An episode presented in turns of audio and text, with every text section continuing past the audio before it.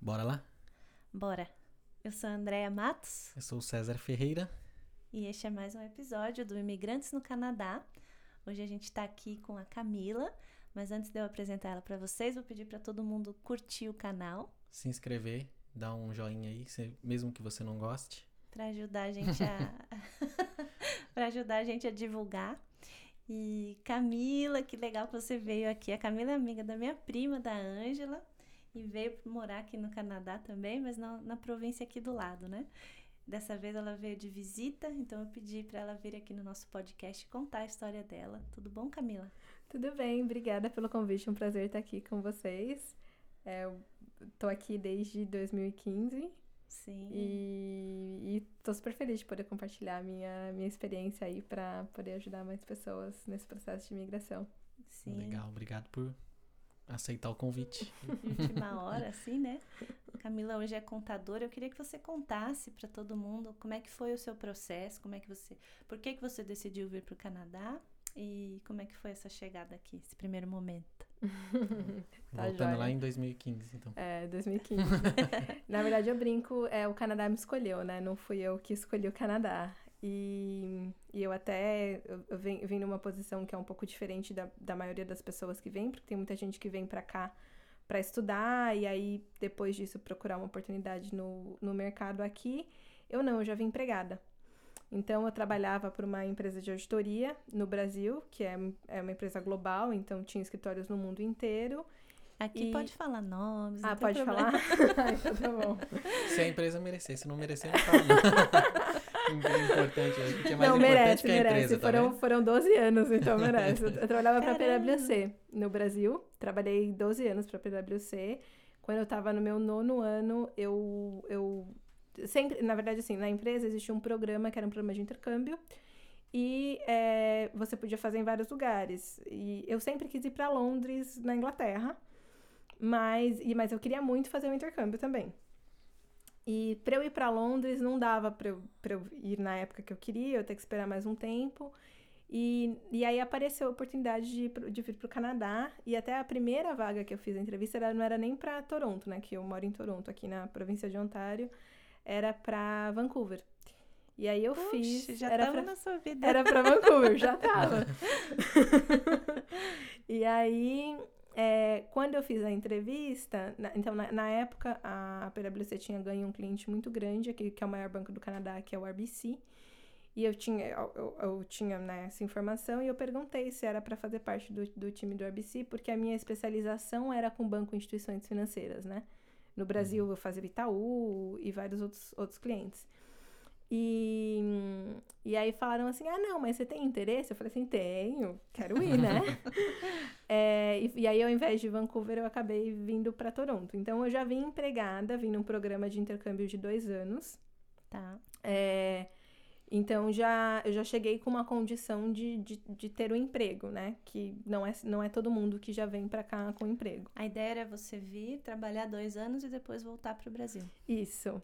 E era muito engraçado, porque várias pessoas, quando eu tava vindo, falavam pra mim, ah, você não vai voltar. E eu assim, lógico que vou, gente. Claro que mas sim. Claro que vou voltar, imagina.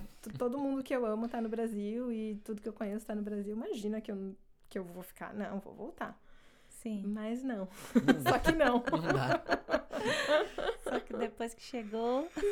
É, quando eu cheguei, na verdade, é, é muito engraçado, assim, as pessoas que... E a Ângela vai lembrar bastante disso. que é a- A minha prima. eu, eu reclamava muito. Eu reclamava de tudo. Era o frio, era a comida. E Que época fica- do ano você chegou? Eu cheguei em novembro. Ah, Então, quando eu cheguei, tá eu cheguei, cheguei 7 de novembro de 2015. E eu cheguei e já tava 7 graus. E daí só foi esfriando. E mesmo de- em São Paulo, gente, que- 7 graus, de quando tá frio em São Paulo, são 15 graus, É né? verdade. Então eu já cheguei com frio que eu nunca tinha sentido na vida. A primeira coisa que eu comprei no Canadá foram luvas e toucas, porque eu não, não trouxe nenhuma. E eu já usava, né, três calças, três blusas e casaco. E, e era engraçado que as pessoas me perguntavam assim: você tem medo do quê? Você tem medo de não conseguir falar inglês? Tem medo de não conseguir fazer amizade com as pessoas? Eu falava assim: não, tenho medo do frio. Era a única coisa. Tanto que eu fui morar num apartamento que era na frente do escritório que eu trabalhava, porque eu tinha medo. Eu falava assim: se fizer muito frio, eu só preciso atravessar a rua. Correndo. E atravessar. E, a- e que esquenta, né? e atravessar a rua eu acho que eu consigo. Mas e um amigo meu falava assim: assim, você acha que, que você vai congelar? Que você vai estar andando, que você vai, vai, ser congelado? A sensação é essa, né? É, tipo assim. E, e eu, e eu tinha muito medo do frio, e eu, eu lembro que no meu primeiro inverno aqui, então eu cheguei em novembro, já tava muito frio, e aí eu reclamava muito do frio. E, quando e aí, sim, o tempo foi passando e só foi ficando pior, né? Porque Sim. novembro ainda aqui nem inverno é. Então foi ficando cada vez mais e mais frio. é, e eu lembro que as pessoas falavam assim: não, mas o verão vai chegar e o verão vai- é maravilhoso, o verão é muito bom, você É vai muito longe adorar. o verão, né? E eu assim, eu falava assim, gente, que mano é verão? Você acha que esquenta nesse lugar? Imagina que vai esquentar aqui. Nunca. É essa essa coisa, Esse assim, né? ártico. É esse Frozen. Eu achava que eu tava dentro do Frozen. E- Mas aí o Natal, você tava aqui? Você passou o Natal aqui? Meu sozinha? primeiro Natal longe da minha família no Brasil foi aqui. Eu tinha um casal, tenho ainda, né? Que eles ainda estão moram lá em Toronto. Eles me convidaram pra, pra passar o Natal com eles. Ah, que legal. E é, nossa, super. E, mas foi, foi uma sensação engraçada, que era Natal, a gente fez amigo secreto e tudo mais. Mas eu tinha uma sensação que eu tava jantando na casa dos meus amigos. Não parecia Natal. É, Sim. Entendeu? Não, não tem É como- verdade, dá mesmo essa sensação. Porque é diferente quando você passa o Natal com a sua família e quando eu tinha a sensação de. Assim, pensa um dia da semana normal que seus amigos chamam você pra jantar. É um- é um jantar especial. Foi um nosso, né? jantar na casa dos amigos, mas foi ótimo. Aí eu- o, a, a do dia 24 para 25 eu passei com eles, e no dia 25 tinha um amigo meu do trabalho que ele convidou algumas pessoas ir pra casa dele fazer um jantar no dia 25 e a gente foi pra lá também. Ele era canadense? Não, ele era de UK. Ele também era. Ele trabalhava né, no mesmo escritório, e assim, em termos de.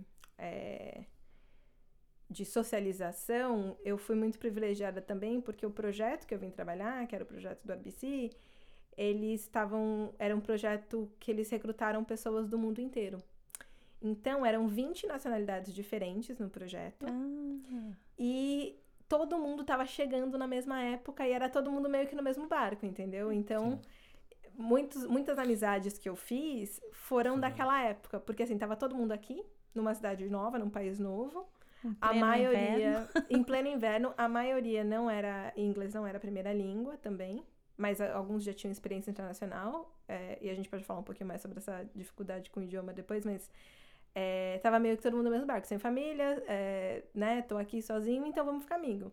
Uhum. Que por um lado, no começo era muito legal, porque, tipo assim, fazia um mês e pouco que eu tava aqui, e, e aí a pessoa já me chamou pra ir é, jantar na casa dela no Natal Sim. mas eram as pessoas que eu trabalhava.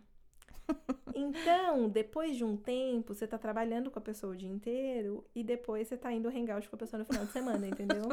E aí chega uma hora que você não quer mais, que você já tá cansado, que você fala assim, conhecer preciso, outras preciso pessoas." conhecer outras pessoas. Falar de outros assuntos que não trabalham. É, Ah, é. E, e no trabalho sempre vai ter aquele momento que vai ser um pouco mais desafiador, né? Sim. E aí, tipo, você não quer, você não quer sair pra jantar com aquela pessoa depois de um dia que você que não foi legal no Sim. trabalho.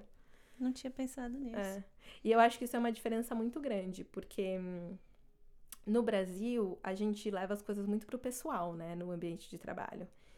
É, e eu acho que também porque as relações são muito mais emotivas, né? Então, assim, se você tretou com alguém no trabalho, aquela pessoa não vai pra te chamar pra tomar um chopp depois.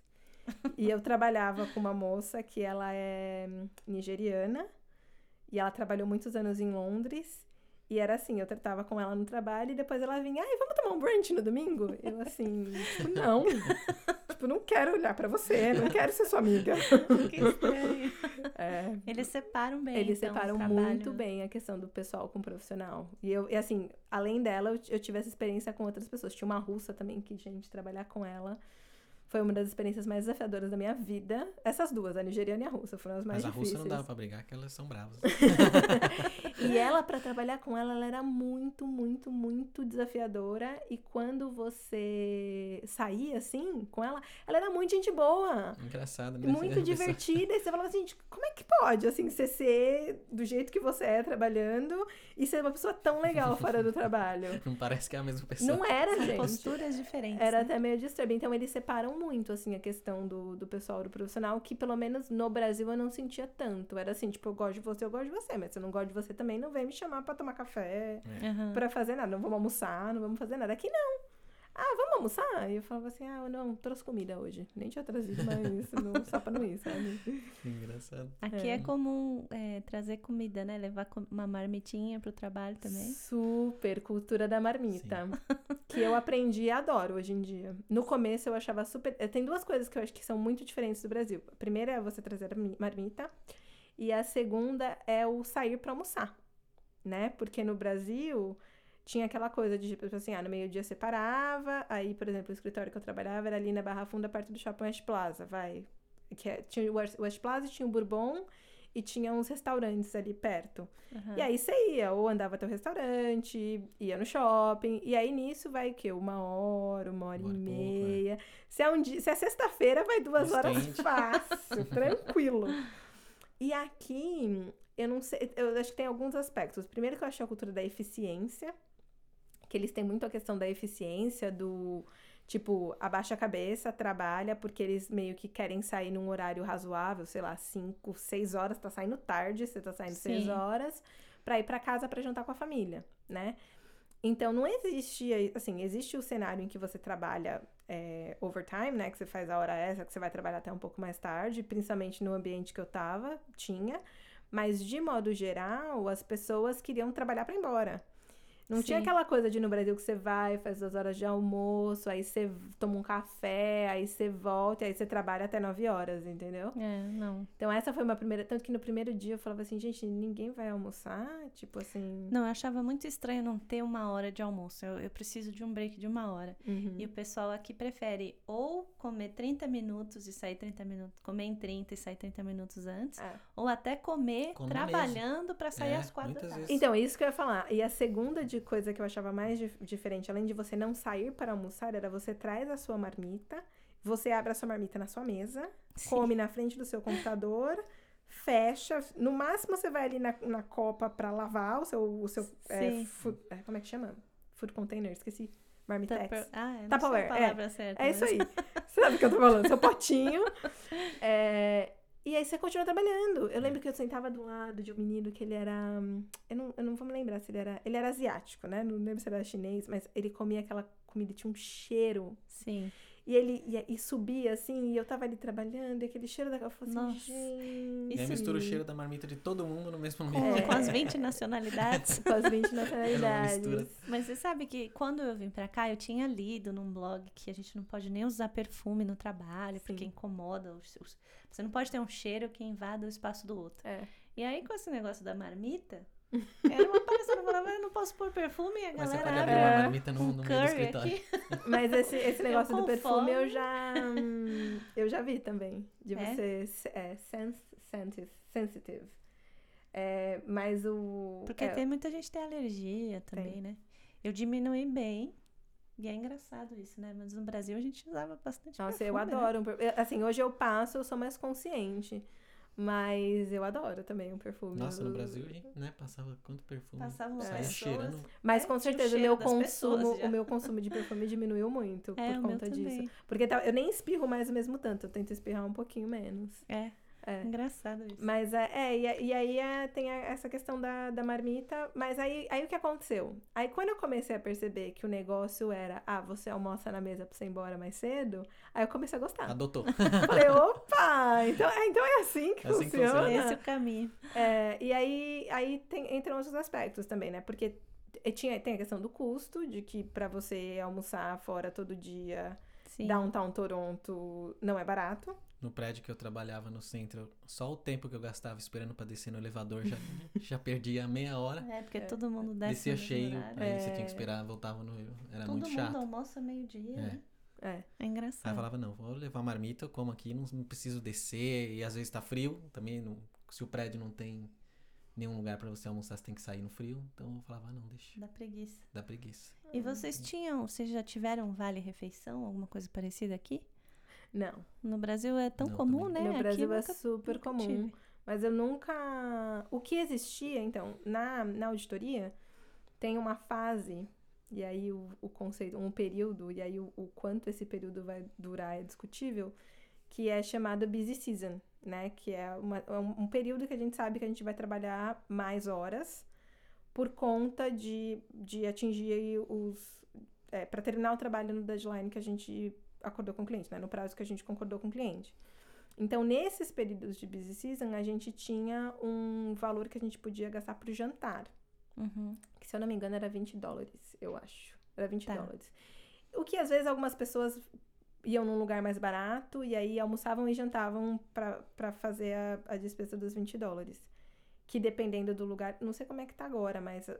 Antes do Covid, dava pra você Dava, almoçar e é. jantar com 20 dólares. Hoje eu já não sei mais. Mas acho que não. Hoje eu acho que não também. Mas, mas era específico. Então era um período que aí, e aí era uma coisa que a empresa reembolsava, porque também você estava trabalhando no mínimo 12 horas por dia, né? Então o mínimo Na que você busy season, você É. chega a esse horário. chegava. então, porque a chegava. gente. É isso que eu ia falar, é, essa questão da eficiência, né? É muito Uhum. interessante que no Brasil a gente trabalhava é, oito horas por dia, mas se você saísse às oito horas, se você trabalhasse às oito horas e saísse na sequência, você era até meio mal visto. Eu Não sei se era só na, na assessoria de imprensa que era assim, mas o pessoal trabalhava nove, dez horas ou mais, né? Na televisão também chegava a trabalhar 12 horas, enfim. E aqui eles não veem essa você trabalhar até mais tarde como uma dedicação ao trabalho. Eles pensam que você não está sabendo administrar seu tempo, né? Você sentia isso também? Sim. E aí é um outro, um outro aspecto interessante. Então, tinha essa questão da busy season, né? Quando não era busy season, era ali o das 9 às 6, 8 às 5. E, como você, como você bem falou, no Brasil a gente tem essa questão do é, trabalhar longas horas ou trabalhar muito é o que vai te dif- diferenciar né? Porque é nesse período que você vai fazer aquele. É, aqui a gente fala above and beyond, né? Aquilo que é onde você vai agregar valor. É, é- é aquilo que você vai aquele tempo que você vai conseguir fazer mais do que o seu vizinho, né? Em, o- em Uhum. outras palavras. E eu vim de um ambiente que é assim, né? Que você trabalhava muitas horas e eu cheguei aqui. E é é uma empresa global, a cultura é muito parecida, tem esse aspecto da busy season que a gente trabalhava muito, mas aí o que eu comecei a perceber quando não era busy season era que não era visto com bons olhos você trabalhar tantas horas, Uhum. como se fosse busy season. E até eu, eu- li um livro que explicava um pouco, que me ajudou a entender um pouco sobre isso, que falava que tinha sido feita uma pesquisa na América do Norte, que a forma como eles interpretavam é, uma pessoa que trabalhava mais, mais do que o horário regular, não era uma pessoa esforçada, dedicada, que está comprometida com a carreira e que, que tá, e que quer crescer na carreira. Que pelo menos é a forma que eu enxergo que a gente via no Brasil, né? Sim. As pessoas que trabalhavam num ritmo mais acelerado. Que eles viam que aquela pessoa tinha alguma dificuldade, que ela não conseguia fazer o trabalho no mesmo período que todo Que mundo outros. conseguia. Caramba! E quando eu escutei isso, eu falei assim, gente, então é isso, é assim que eles É pensam. por isso. É por isso que, né, Ninguém isso me ajudou a explicar muitas coisas que eu tava vendo no, no ambiente de trabalho.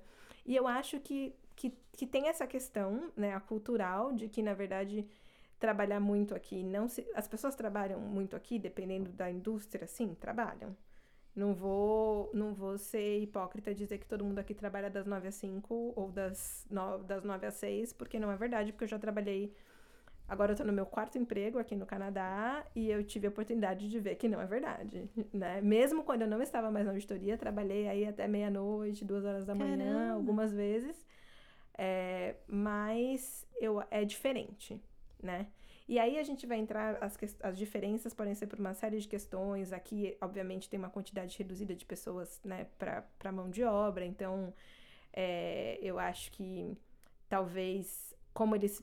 Eu acho que aqui tem uma coisa. Não, não é que a empresa precisa mais do, do empregado, mas não é tão fácil você conseguir mão de obra qualificada. E por isso que eles têm os programas de imigração, que eles têm a lista lá das, das carreiras que eles Requeridas. que eles, que, que eles aj- não ajudam, mas que no processo de imigração você ganha mais pontos se você tiver aquela formação. Sim. Sai mais Então- rápido, às vezes, o processo. É, é, é diferente no cenário brasileiro em que, A né, gente tem excesso de mão de a obra. gente tem excesso de mão de obra, nem sempre mão de obra qualificada, mas é, então é, é uma A questão. competição é maior. É um cenário diferente, com certeza. Não que aqui não exista competição, mas, mas é um cenário diferente. Então acho que não dá pra comparar muito.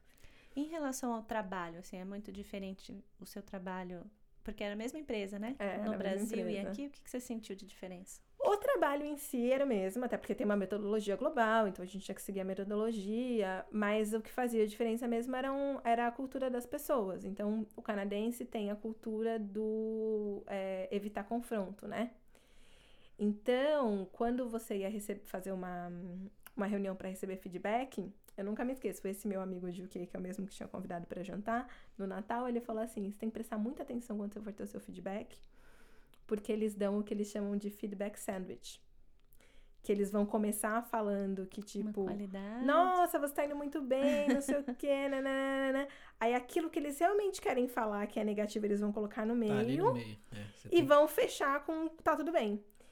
Dá a impressão de que. E, e se você não captou aquele pedacinho bem pequenininho ali no meio, que era o que ele realmente queria te falar, você vai achar que tá você tudo bem. Que tá uma maravilha e às vezes não E é às vezes não é, porque ele tem, ele tem essa cultura do evitar o confronto.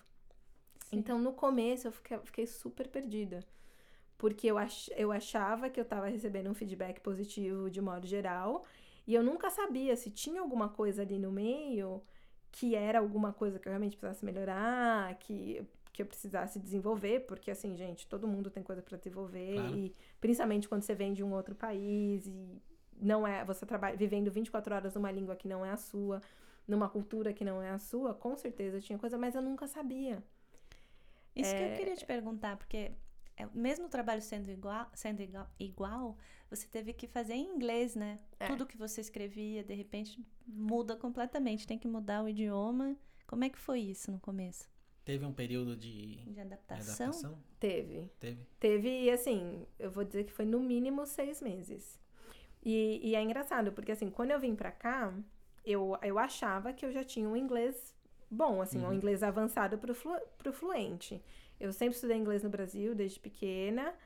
E, e eu, eu vim para cá em 2015. Em 2014, eu fiz um programa de dois meses é, de intercâmbio. Eu, eu fui para a cidade de Cambridge, na Inglaterra, e fiquei dois meses lá só estudando inglês. E voltei e fiz o TOEIC, que era um dos testes que tinha. E eu acho que o máximo do TOEIC era tipo mil pontos, eu fiz tipo 960. Falei, nossa, tô com o inglês bombando, Sim. vamos embora, né? Agora eu vou pro meu intercâmbio. Só que não. De não é novo. É assim. eu cheguei aqui, assim, você consegue se virar pro básico? Tipo assim, se, se você fosse, se eu fosse viajar só, conseguiria me, me virar numa viagem, claro. Mas para você viver 24 horas por dia, 7 dias por semana, no começo eu ficava muito cansada. Cansa a cabeça, né? Eu, eu, eu ia dormir 8 horas da noite, eu acordava 8 horas da manhã e, tipo, se deixasse eu dormia mais, assim, sabe? Porque o negócio de viver é, né, 24 por 7 tinha algumas coisas assim. No começo eu, não, eu entendia o que as pessoas falavam, mas eu não entendia tudo. Então eu pegava partes da conversa. Aí, conforme o tempo foi passando, eu conseguia, consegui compreender melhor. E aí era engraçado porque a gente ia fazer uma reunião, por exemplo, então tô aqui, eu e você na reunião, né? Aí você tá conversando comigo, eu tô entendendo. Tô aqui, tô captando tudo que você tá me falando. Aí tá bom, passou. Aí acabou a reunião. Se alguém chegasse e me perguntasse o que, que a gente tinha conversado na reunião, eu não conseguia explicar pra outra explicar pessoa. O que... então, assim, o outro estágio foi tipo assim: eu entendo, mas eu não retenho a informação. Aí foi eu comecei a dar com um caderninho debaixo do braço. Quando eu comecei a perceber que eu não tava lembrando das coisas. Anotando e aí eu anotava as uhum. coisas para depois se eu tinha coisa para fazer e tal, ficava um pouco mais, mais fácil. Eu preciso anotar até hoje. Não, mas eu ainda, ainda tenho. eu tô esquecendo. É que eu, a, a, hoje em dia, eu, com esse mundo virtual, eu não tenho mais caderninho eu uso no OneNote, né? Mas eu ainda anoto bastante coisa. Mas, então, tinha, tinha essa dificuldade, assim. Eu lembro que, tipo assim, pra escrever um e-mail de cinco linhas, eu demorava, tipo, 20 minutos. Engraçado, né? né? Como que... Mas tem um outro aspecto também, porque eu, é, eu queria escrever o e-mail perfeito. Então eu queria que todas as preposições estivessem corretas, que o tempo verbal estivesse correto, que é como Nem a gente. o canadense escreve esse e-mail, né? E Exatamente. porque, porque a gente. Assim que a gente aprende a escrever. Sim. Quando você está aprendendo inglês. Sim. né? Então, assim, eu ficava horas para pensar se era on, se era in, se era at. E, e, e aí o meu segundo bloqueio também, então tinha, tinha essa parte da compreensão, né? E para escrever também. E em reunião, eu tinha muita vergonha de falar e falar errado. Errado de preposição ou de tempo verbal, o que, o que quer que seja. E, e às vezes eu ficava e aí assim. bloqueia outra coisa, né? Às vezes bloqueia o seu raciocínio, o jeito que você quer explicar, só de você estar tá preocupada com a língua. Às vezes é. você se perde no, no Um assunto que você tá querendo. né? E sabe o que não. acontecia comigo? Que eu, eu ficava, eu, assim, eu ficava brava comigo mesma. Porque era assim, eu tava numa reunião, tinha, sei lá, cinco pessoas na reunião, e aí alguém tava falando alguma coisa e eu tava pensando alguma coisa e eu queria. E eu tava pensando como eu ia falar aquilo. E enquanto eu tava pensando como eu ia falar aquilo, a pessoa que tava do meu lado ia lá e falava, e aí alguém falava assim, nossa, que Ótima ideia ideia. fantástica, genial. Nossa, eu queria morrer, morrer. Falei, eu tive essa ideia, mas eu não falei. É. E aí eu lembro que tinha um amigo meu que é, a gente trabalhou junto no Brasil também. E quando ele fez intercâmbio, ele foi, foi para Londres. E ele também tinha esse bloqueio do falar. E ele me contou uma história que ele falava que ele. Ele tava numa reunião com um indiano. E sotaque de indiano é muito, muito carregado, Complicado, né? Quer dizer, pra gente. Geralmente. né? Eles devem achar a mesma coisa do nosso sotaque, mas é, o, o inglês, quando falado por, um- por um indiano, pelo menos pra mim também é mais difícil de entender. E aí ele falou que ele falou assim, gente, se a gente tá aqui nessa reunião e o indiano tá falando e tá todo mundo entendendo o que o indiano tá falando, por que, que eu acho que se eu falar Eu ninguém vai me preocupado. entender? É. E isso me ajudou bastante. Então eu comecei, eu, eu falava assim, eu vou falar e se tiver errado, tipo, ou alguém vai me corrigir, ou eles vão pelo menos entender o que eu tô. vão saber que eu tô o que eu tô tentando comunicar. E aí eu comecei a me soltar um pouco mais pra falar e perdi um pouco desse medo. Por quê? Porque também esse meu. esse Eu tive um outro amigo. E é bom quando você, você tá nesse mundo de imigrantes, você troca muita experiência com as pessoas, né? E aí ele me falou, ele falou assim, mas Camila, ninguém espera que o seu inglês seja perfeito, porque todo mundo sabe que não é a sua língua materna, Uhum. né? Então, a, a, a expectativa do inglês perfeito era a minha, porque eu tinha aprendido que era assim que tinha que se escrever, mas quando, não sei nos outros países, mas aqui no Canadá, todo mundo sabe que não é a sua primeira Sim. língua, e tipo, as pessoas meio- sabem que se você cometeu um erro, não é porque você não, não sabe, é simplesmente porque não é a sua língua. Sim. Isso Eles estão ajuda. mais preocupados com a sua capacidade no trabalho do que tanto com a, não É. tanto com a língua, né? É. Às vezes a gente vem com um senso de inferioridade, porque é, É. latino e tal, e Eu a acho gente que quer se tempo- provar, né? O tempo ajuda muito, porque quando eu comecei a trabalhar no, no, na Telos, eu atendia em inglês e português. Então, só que a maior, a maior parte dos atendimentos era em português. Então eu escrevia e-mail em português, tudo. E aos, e aos poucos fazia e-mail em inglês, também demorava muito para escrever um e-mail. Passou, ficou, depois de uns, acho que eu fiquei uns três anos só atendendo inglês depois, o tempo inteiro inglês, inglês. E eu tive que escrever um e-mail em português. Travou. Eu tinha tanto já na, na minha mente as coisas tudo em inglês, que eu fui escrever em português e falei, caramba, como é que tá mais difícil agora do que eu escrever em inglês? Parece uma coisa Engraçado absurda, né? isso. E aí tem umas expressões que existem em inglês que não existem em português que você quer traduzir. quer Já usar, aconteceu isso funciona. comigo. Já aconteceu isso comigo. Eu não vou lembrar agora, mas assim, com certeza já. E é, é muito engraçado, né? Ah, quando, quando eu mudei pro Canadá, meu inglês era avançado e meu português era fluente. Hoje em dia, meu, meu português é avançado e meu inglês não é fluente.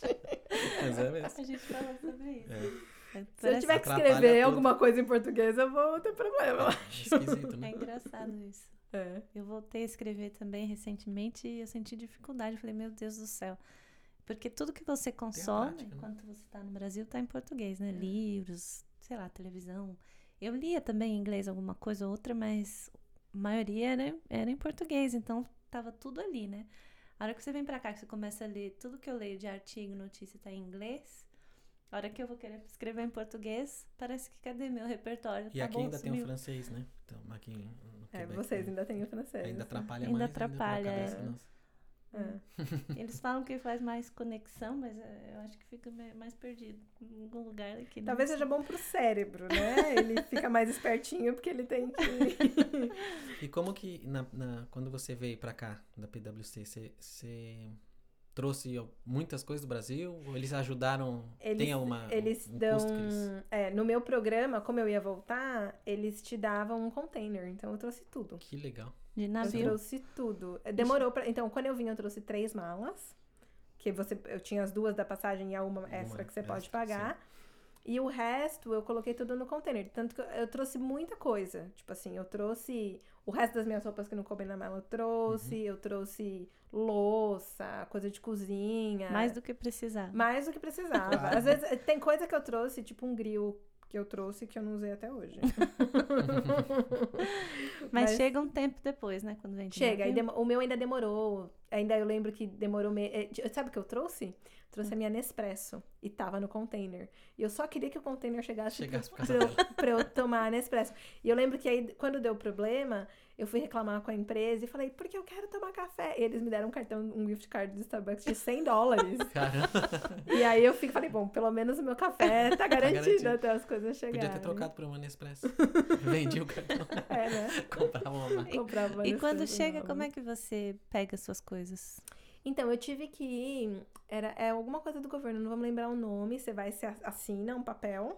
Lá, Tá. é como se fosse fazer o desembaraço aduaneiro que eles falam, né? Aham. É, e aí é como se fosse uma mudança. Aí o caminhão vai no porto, Já pega, vai no porto. pega suas coisas e aí entrega na sua casa, como se fosse uma mudança. Ah, Mas, mas aí era, era uma empresa especializada.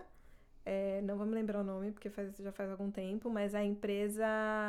Ela foi na minha casa no Brasil, encaixotou as coisas e tudo, colocou no container e aí aqui fez a mesma coisa. Chegou lá, pegou no porto e O entregou. bom é que com a essa casa. demora deu tempo de você arrumar um apartamento ou uma casa, um lugar pra você ficar, Sim. estabelecer e aí receber as. Você chegou As já com um lugar pra ficar ou você procurou daqui?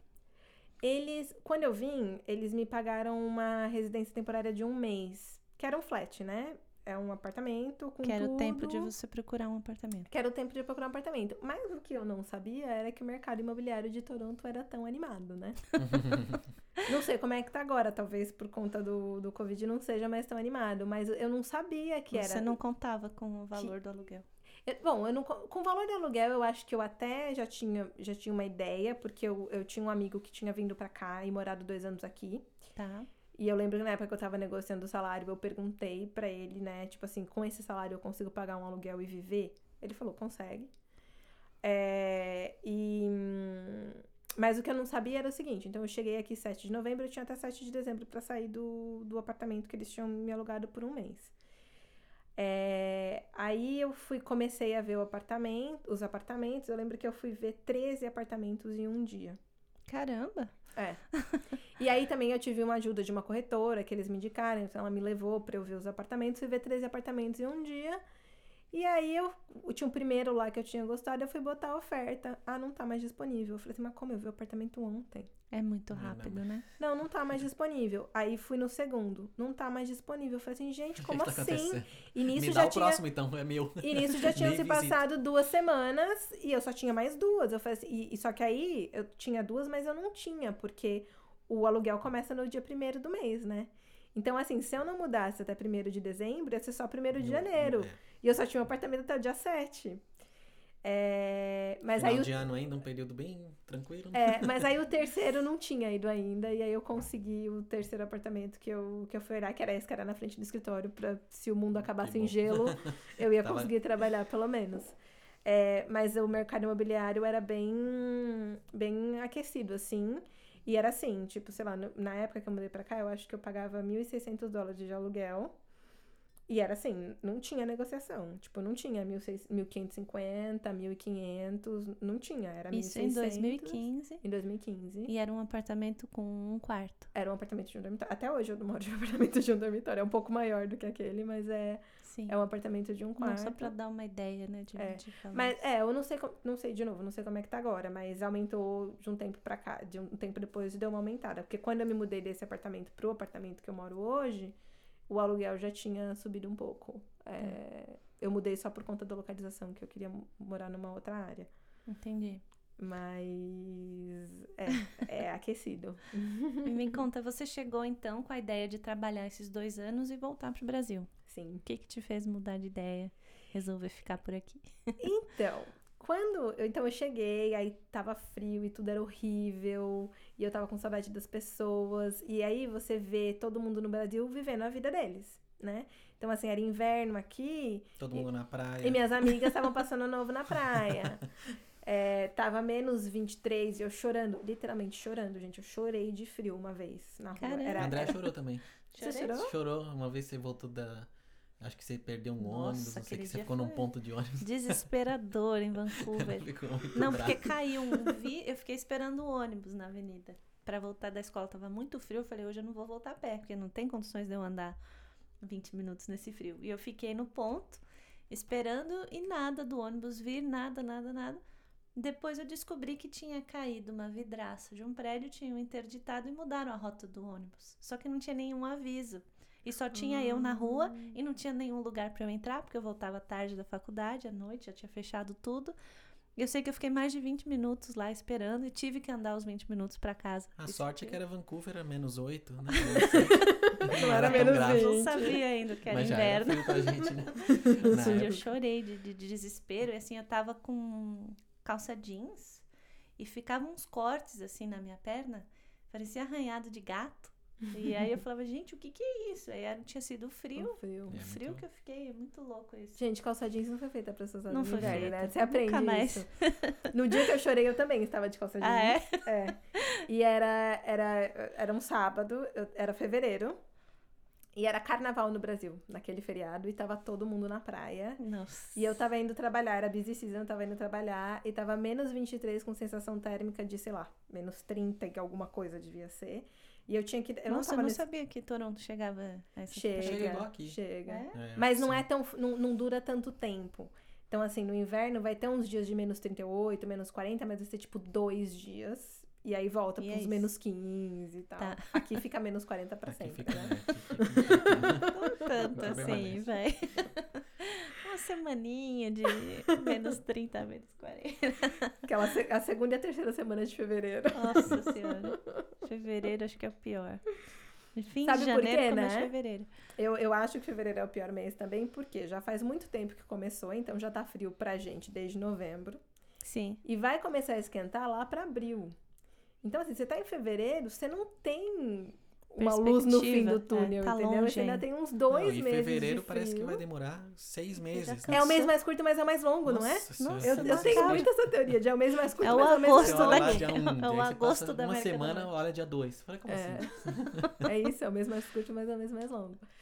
E aí era fevereiro, era carnaval no Brasil, e eu tava andando na rua também. Isso foi andar dois quarteirões. E em Toronto tem o PATH, né? Que é a cidade subterrânea, que ajuda muito. Pra quem tá ali downtown. Você é, vai embora por baixo, né? Não, de, eu- quando, eu, quando eu trabalhava lá, que se a gente não ia pro escritório, assim, de dezembro até março, você não via a luz do dia na rua, né? Você era tudo pelo baixo. Aqui em Montreal é assim também. É, Em Calgary, o que é legal é que é por cima. É tudo fechado com vidro. Ah, é muito frio, Tem as ligações aqui do- dos As prédios. ligações dos prédios. Que legal. Mas você vê a luz do dia. Mas você vê luz por todo lado. Eles foram É. muito espertos com a arquitetura, é tudo muito iluminado e com muita planta. Então você se sente menos É. buraco, igual a gente se sente aqui em Montreal, né? Porque um outro aspecto também do inverno, bom, além do frio, tem a questão dos dias serem mais curtos, né? Então Tem aquela menos sol. coisa do. Começa a clarear o que? Umas 8, 8 e meia, lá, lá em Toronto, e dá 4 Quatro, e meia, né? 5 horas já tá escuro, de escuro. novo. E então, assim, dependendo do, do seu trabalho, você vai sair, vai estar escuro, e você vai voltar e vai estar escuro. Vai, Né? Aí, Mas- vitamina D. Mas, por outro lado, o que eu gosto do inverno daqui, que em alguns outros lugares não, não é tão frio quanto aqui, mas também não tem, é que faz frio, sim. Mas tem aquele. Os dias de muito frio são dias de sol lindo. É, que é aquele verdade. céu azul, que não tem uma nuvem no céu, porque nem a nuvem aguenta Não. o frio. Não. E aquele sol. Eu lembro que minha mãe veio pra cá no inverno, e aí ela falava assim, mas tá sol. Eu falava assim, mas mãe, tá muito Não frio, não, nada. sai. e aí uma- um dia ela foi teimosa e saiu, e ela falou assim, nossa, mas é frio mesmo, né? Eu falei assim, é, eu te enganei. É, É o sol te de enganei. É mentira. o pior. É... o pior É. Mas eu, eu prefiro. Eu prefiro os dias de muito frio com sol do que muitos dias nublado. Mas essa é só a minha, minha preferência pessoal, porque eu falo que é um lembrete de que o sol ainda existe. Sim. Então eu, eu falo assim, tá frio, mas eu sei que o sol Tá vendo? existe. Você queria ir pra Londres? É, tá vendo? É Vim pro lugar certo. É, e aí, então, aí cheguei, o frio tudo era horrível, eu chorei, passei frio, e aí eu fui pro Brasil em abril, seis meses depois. E aí, ao mesmo tempo que eu tava com muita saudade das pessoas e que eu tava é, meio que. é, não é inveja, como é que você fala? Tava meio recalcada, sabe? Que tava todo mundo lá no verão e a vida deles tava, Sim. Tava tudo igual. É uma parte do choro é essa também. Tá todo mundo na praia, você no frio. É, mas aí eu percebi o seguinte: primeiro, que todo mundo que eu gostava tava lá e que as pessoas ainda gostavam de mim. Sim. né? Não era porque eu não tava lá fazendo tudo com todo mundo, indo pra praia e, e no final de ano tinha todo aquele happy hour e festa de final de ano e eu aqui, tipo, tendo aquele, é, aquele aquela fomo, né? De tô, tô perdendo tudo isso. Primeiro, as pessoas continuaram gostando de mim. E, e a vida de todo mundo tava igual. Uhum. Eu tinha a sensação de que eu tinha vindo pro Canadá, vivido tudo aquilo. Que aí também, né, não foi só frio. Eu fui pra Niagara Falls, eu vim pra cá, minha primeira neve foi aqui. Menos Ah, que 40. Peguei meu menos 40 aqui. Corajosa. Vim pra cá, é, fui pra Niagara, fui pra Nova York. Em seis meses eu fiz tanta coisa e as pessoas do Brasil estavam lá. Tipo, eles foram pra praia. Tá, foram, mas faz parte da vida deles ir pra A praia, rotina sabe? era sempre a mesma ali, né? Então eu tinha a sensação que eu tinha entrado numa cápsula do tempo, assim, ido num lugar, feito um monte de coisa e eu voltava e as pessoas estavam iguais. Eu falei Sim. assim, ah, então é isso. Então vai ser assim, vai estar todo mundo aqui sempre Tá tudo igual bem, então. e tá tudo bem, posso voltar. Nossa, É Nossa, porque tudo é tão intenso, né? Que a gente vive tantas primeiras vezes que parece que a É. gente. é muita coisa, muita novidade ao mesmo tempo, né? Cinco anos em seis meses, né? É isso mesmo. É muito louco É. isso. É, é a intensidade. Eu, eu brincava que era. E, e as emoções ficam muito à flor da pele também, né? Porque era assim. Tinha dias que eu tava muito feliz, o céu é azul, a grama é verde, o canto dos passarinhos é lindo. Amo estar no Canadá, nasci pra morar nesse país. E no dia seguinte eu já tava, ai Camila, o que, que você veio fazer Que que é?" aqui nesse país, nesse frio, com essas pessoas? Você deve ter algum tipo de problema, sua vida era tão boa no Brasil, porque é isso também, né? É, às vezes as pessoas mudam porque elas querem ter uma vida melhor, mas assim, minha vida no Brasil era ótima. Uhum. Não tinha Não tinha nada, quê, não né? tinha por que eu falar quero ir pro Canadá, porque a minha. Assim, eu não vim pro Canadá porque a minha vida no Brasil era ruim, ou que eu vim fugindo de alguma coisa. Que também tem isso, tem muita gente que às vezes muda de país porque não quer lidar com alguma questão. Tipo, não, minha vida era boa e eu gostava do meu trabalho, gostava dos meus amigos e tava tudo certo. Eu falava assim, gente, por que, que você fez isso? Uhum. Por que, que você fez isso com você? Por que, que você tá aqui passando esse frio, tendo que lidar com essas pessoas que são super difíceis no trabalho? Que ainda querem sair à noite, ainda depois ainda querem sair pra... Pessoal louco, né? É, esse povo louco. Porque também é a, questão das 20 nacionalidades, assim, todo mundo achava que o seu jeito de fazer negócio era o melhor. Então, era, era, era muito difícil você encontrar um, Um o compromise que eles É. falam em inglês, né? Porque todo mundo achava que o jeito. É porque é o jeito. Eu achava que a melhor forma de trabalhar era a forma que a gente fazia no Brasil, a pessoa da Nigéria da Nigéria, dos Estados Sim. Unidos, da Austrália, da China, todo mundo achava que sua forma de trabalhar era melhor. E a mistura é muito boa, né? Você aprende muita coisa com eles, eles Você aprendem com você. aprende. que é eu acho que você aprende muito sobre resiliência, né? Sobre. E, e- e, assim, é, tenho, eu, eu tive uma lição muito grande no sentido de. E eu já conversei isso com outros imigrantes e eles concordam também. Você sai do Brasil, principalmente eu, como eu saí, eu vim num programa de intercâmbio, eles não mandam qualquer pessoa para um programa de intercâmbio. Eles não vão mandar uma pessoa de baixa performance para um Uhum. programa de intercâmbio. Então você sai de lá achando que você tá aqui nas mais sorridentes do pacote, entendeu? Tipo, meu, sou, sou estrelinha. sou escolhida, né? É aquele senso de, de entitlement, né? Que eles chamam aqui. E eu cheguei aqui e ninguém tava nem aí. Tipo, Camila, quem é Camila, entendeu? Quem é Camila na fila do pão? Uhum. Tipo, é o, a história do se provar. Então eu cheguei aqui, eu não era ninguém. Tipo, ninguém tava nem, nem aí pra mim, ninguém sabia quem eu era, pra quem que eu tinha trabalhado, pra quem que eu não tinha, o que eu tinha feito. E, tipo, e aí, quem é Camila? E aí você chega aqui, você tem que se provar que mostrar, de novo quem Tem é que a chegar Camila, com entendeu? humildade, né? Querendo se adaptar, querendo. E até eu de novo, né? entender, até eu entender isso, demorou, né? Porque assim, eu achava que eu era traquinas mais sorridente do pacote porque eu tinha finalmente conseguido o meu intercâmbio, mas só que não, eu tinha que ia ter que trabalhar muito de novo pra ser reconhecida pelo meu trabalho, que era uma coisa que eu gostava e que eu fazia. Sim. E, e às vezes a gente não tem a paciência, né? De, tipo assim, como assim? É, como assim eu não sou a melhor? Tipo, Começar de Tô novo. aqui, né? Tô aqui, é, exatamente. Cheguei até aqui, por que não? Então, essa coisa do começar de novo, de ter a humildade pro começar de novo e entender também de que, às vezes, é, você. Entender que você tem coisas pra aprender e que quando você faz essa mudança de país, não são poucas. Não é só a língua, não é só a cultura, não é só o frio. É tudo, é tudo. É assim, no seu primeiro dia de trabalho, você não vai saber onde é o banheiro, Sim. né? Você vai chegar numa cidade, você vai, não vai saber onde é o supermercado. E tudo tá acontecendo ao mesmo tempo. E é tudo ao né? mesmo tempo. É aí onde você tem que E pôr é a cabeça tudo no ao lugar e falar, não, calma, vamos É. organizar isso aqui. E você trabalhando com um time de 19 outras pessoas que 19 foram outros também países. escolhidas, que também estão passando por que tudo também isso. acham que são. Eu lembro que eu brincava, eu falava assim, gente, se é todo mundo estrela nesse time, ninguém é estrela. Porque, e é verdade, né? Sim. Que é o que eles falam dos times de futebol. Se todo mundo é estrela, ninguém é estrela. Ninguém, é. Sim. E era isso, todo mundo achava que era estrela. Então tem umas histórias interessantes. E você veio fase. sozinha, né? Não Fui tinha sozinha. namorado na época. Como é que foi isso? Chegando aqui pra conhecer pessoas? Então, eu não só vim sozinha sem namorado, eu tinha acabado de me separar. Caramba! Eu tinha, eu fui casada, eu tava num relacionamento de nove anos, tinha sido casada por três, e eu me divorciei e vim. E aí, era. No come... eh, Tava bem no começo dos aplicativos, né? Não, não era como é hoje, eu acho, né? Também não sei, que já faz algum tempo, mas eu demorei pra me render aos aplicativos. Demorei um bom tempo. Eu achava que eu ia conhecer umas pessoas, sei lá, organicamente, indo- saindo, indo no bar, não sei o quê. E eu saía bastante.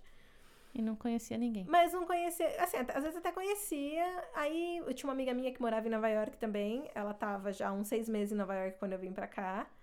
E quando eu fui visitar ela em Nova York, ela falou: Não, entra no aplicativo, não sei o que, você vai conhecer gente, não sei o que. E aí entrei, mas não conhecia ninguém, não sei o que. E aí eu conheci um rapaz no escritório. Ele era americano. E tinha um amigo em comum que eu falei pro meu amigo, ah, e aí, ele é interessante esse seu amigo aí. ele, ah, é, ele também te achou interessante. Eu falei, ah, é, ele também me achou interessante. Então, meu primeiro date aqui não foi via aplicativo, foi é, meio com um amigo em comum, vai, como se fosse Cupido. fosse um, um cupido. E foi muito engraçado, porque eu fui no date, e a gente foi num. Depois do trabalho, a gente foi, né, tomar um, um drink e, e comer alguma coisa. E aí depois ele foi me deixar em casa, aí ele foi e me deu um abraço, assim, de tchau. Aí eu falei, ah, tá bom, né? Tchau, abracei assim. Não agradei. É, e aí, e aí fiquei arrasada, porque eu tinha super gostado do mocinho. E meu amigo, e aí no outro dia eu cheguei pra ele, meu amigo, e falei assim: "Ah, ele não gostou de mim, porque ele me levou em casa, ele só me abraçou". Meu amigo falou assim: "Não, se ele te abraçou, ele gostou de você". eu falei: "Oi". O abraço já é um. E ele era americano, ele nem, nem canadense era, ele era americano. E eu falei assim, como assim? Ele falou assim, não, é, mas aqui, tipo, no primeiro date, se, se o, o, o rapaz não tenta nada com você, se ele, né, te abraça, é, é porque ele gostou de você e ele vai te chamar pra um próximo date. E foi mesmo, tipo, uns dias depois o menino me chamou, a gente foi até... A gente foi num show, eu acho. E aí ele me chamou e aí depois acabou, acabou rolando, mas eu tinha interpretado super mal, assim, que... Não rolou nenhum Que não beijo. rolou nenhum beijinho no primeiro date. Eu falei, ah, ele não gostou de mim, mas não. E aí depois, é, aí não deu certo com esse mocinho. Aí eu ainda demorei um tempo, fiquei um tempão sozinha, é, demorei um tempo pra entrar no aplicativo. E depois, quando eu entrei, falei, ah, tá bom, vamos ver o que, que vai dar. E eu comecei a sair com, com os rapazes do aplicativo. Era isso mesmo. No primeiro date, geralmente você vai pra tomar um drink. Aí, se ele gosta de você, ele te chama pra jantar. aí, depois que você saiu pra jantar, já, Como já é- rola alguma coisa. Você tava me contando, né, que tem uma caminhada, né? Ah, é. Agora com um o Covid tem a caminhada. Ah. Antes do drink tem a caminhada. Eu, eu- a gente tá 15 anos atrasado A gente- nessa história. A gente não faz A nem gente ideia. não brincou disso. na na- então, no Covid eu tava namorando. Durante o Covid eu tava namorando. Eu terminei, vai fazer quatro, cinco meses, eu acho. E aí agora é assim. Agora é assim, ah, let's go for, for a walk. Aí eu, ah, tá, não tem drinks mais, então. Ou então, ah, let's go for a, walk and then we, we can have some drinks. Eu, ah, tá. Mas é mais ou menos isso, assim. Agora tem a caminhada antes. Porque eu acho que durante o Covid, como tava tudo fechado, e em Toronto. Toronto é a cidade que ficou mais dias fechados na América do Norte. Ah, é? Foram nove meses agora da segunda vez, mais os três meses do ano passado. Então, é como porque é tava a mais populosa também, né? é. É, né? É, porque vai, é, Ontário é a, a província mais populosa e Toronto é a maior cidade de É, Ontário. tem que caminhar, né? Fazer o quê? Tem... E aí eu acho que o negócio da caminhada surgiu porque a galera não tinha onde ir, e aí a única coisa que você podia fazer era caminhar. E No aí- verão. no- é, no verão. Mas, mas no No inverno. inverno dá, né? Mas eu moro no Harbor Front, lá em Toronto, né? E não, no inverno não importa se tava menos 20 ou se tava, tipo, menos 5. Acho que as pessoas fizeram um trabalho mental que, tipo assim, se eu não fizer isso, Tem eu não vou fazer, fazer né? Você nada. precisa Ficar sair, né? sozinha. É. Aqui em Montreal eles falam que você tem que arrumar um namorado até o outono Pra não Hum. passar o inverno sozinho. Eu já escutei essa história também. Agora é hora. Tá, Mas o tá meu ex-namorado a gente se conheceu em dezembro. A minha amiga falou assim: você aproveitou a janela aí, né? Você conseguiu ainda fazer uma esticadinha. Mas é, se você não arrumou um namorado até o inverno, você vai passar o inverno sozinha, vai ter que esperar o próximo verão. É cada uma. Mas é engraçado isso, porque o, o aplicativo é um jeito de unir as pessoas aqui. De um, são pessoas que querem um relacionamento sério que vão para os aplicativos, né? É. A gente tinha essa imagem, não sei, pelo menos no nosso tempo. Era mais um pessoal que queria só zoar. ou Mas que a minha resistência ao aplicativo era justamente por causa disso. Porque É. eu achava assim: ah, os caras estão aí, mas não querem não nada. estão querendo sabe? nada, estão só querendo. É um no- uma, uma nova forma, né, de conhecer gente. É. Mais ainda parecido com você, né, que você ainda consegue É, isso é Um legal também. perfil Já tem um perfil antes. pré-determinado. né? Tem que usar a tecnologia para alguma coisa, Por né? favor. E tem a questão da diferença cultural nos relacionamentos também, né? Que é bem interessante. Esse meu ex-namorado, ele era canadense. E, e assim, a gente é tanto de eu Vancouver. canadense de Vancouver, claro. É, e e ele também, né? Ele, ele tinha morado quatro anos no México, então ele tinha um pouco do que é uma cultura mais latina. Latina, né? É, e até essa coisa do, do avoid confrontation se aplica pro relacionamento também. Porque, tipo assim, você não briga. Tipo, sabe briga que a gente tem no Brasil? Aquela Uhum. coisa emocionada de, de gritar. De novela. Tipo, Novela não, mexicana. Não. Você fica naquele passivo-agressivo, entendeu? Hum. E aí e, é, me deixava maluca aquilo. Irrita eu- mais, acho, Irrita mais ainda, não irrita? Eu também acho. Eu não gosto muito. Né? É, e aí, então, assim, no- num relacionamento você já tem que aprender a lidar com as diferenças. Quando é com uma outra cultura, você tem que aprender a, a lidar mais ainda, assim, sabe? A comunicação tem que ser muito boa, né? Pra entender da onde que tá vindo Tem que ser processo. muito boa. Eu acho que, que, assim, das brigas que a gente teve, muitas delas eram por, por falta de, de, De- comunicação. De assim. entendimento, assim. E, e questão cultural, por exemplo, aqui no Canadá, é, eles gostam muito, por exemplo, de no verão ir acampar, né? Uhum. E aí, só que você vai acampar, tá bom, você vai acampar uma semana e você tá num camping que não tem não tem chuveiro. A única coisa que vai ter vai ter ser um laguinho Um ali la- pra é. você tomar banho. Na água, menos 5. É, e aí é tipo assim, Pra como, assim tá tudo como bem. assim você vai ficar num lugar que você não vai tomar banho? Tipo, ah, tá bom, mas eu não tomei banho, mas ninguém que tá lá toma banho. Eu assim, tá bom, mas e aí? Você, você- Como assim? tudo bem, se você tá fedido, mas se tá todo mundo fedido, tá todo mundo fedido. Tá tudo mas bem então, né? Tipo, ou não tá tudo bem, concorda? Gente, eu sou maluca com banho. Sou maluca. Eu tomo dois, três banhos. No verão, eu tomo três banhos por dia. E aí. É... Não pode casar com. Como é que chama o da Mia Kunis? Ashton Kutcher? É, não pode casar Ele com Ashton toma Você não soube desse babado? Não, ele é tão bonitinho. Que eles não estavam dando banho nas crianças. Não dão banho todos os dias nas crianças. Eles falam tem que esperar pra ver se, se tiver sujo realmente, dá- daí dão um banho. E aí o Brasil tava enlouquecido. Aí eles falaram que eles também não. Mas não pra você ter uma sempre. ideia, é, eu não sei outros canadenses, porque eu só namorei ele de canadense, mas a gente morou junto nesse período que a gente namorou. E é pra mim assim, não importa se você tomar um banho de manhã e um na hora do almoço, antes de dormir você tem que tomar banho. Sim, você pode não tomar um banho de manhã, você pode não tomar um na hora do almoço, mas o antes de dormir você tem que tomar. Uhum. Não me pergunte por quê, né? É, pra mim, você tem que tomar É banho antes de dormir. É, você tem que tomar banho antes de dormir. E ele sempre tomava banho de manhã. Só que assim, gente, você toma banho de manhã, você fez 500 coisas o dia inteiro. Você saiu, foi na rua, viu pessoas, Suou, transpirou, né? Fez cocô. fez cocô, entendeu? e você não vai tomar banho de dormir, você vai dormir sujo.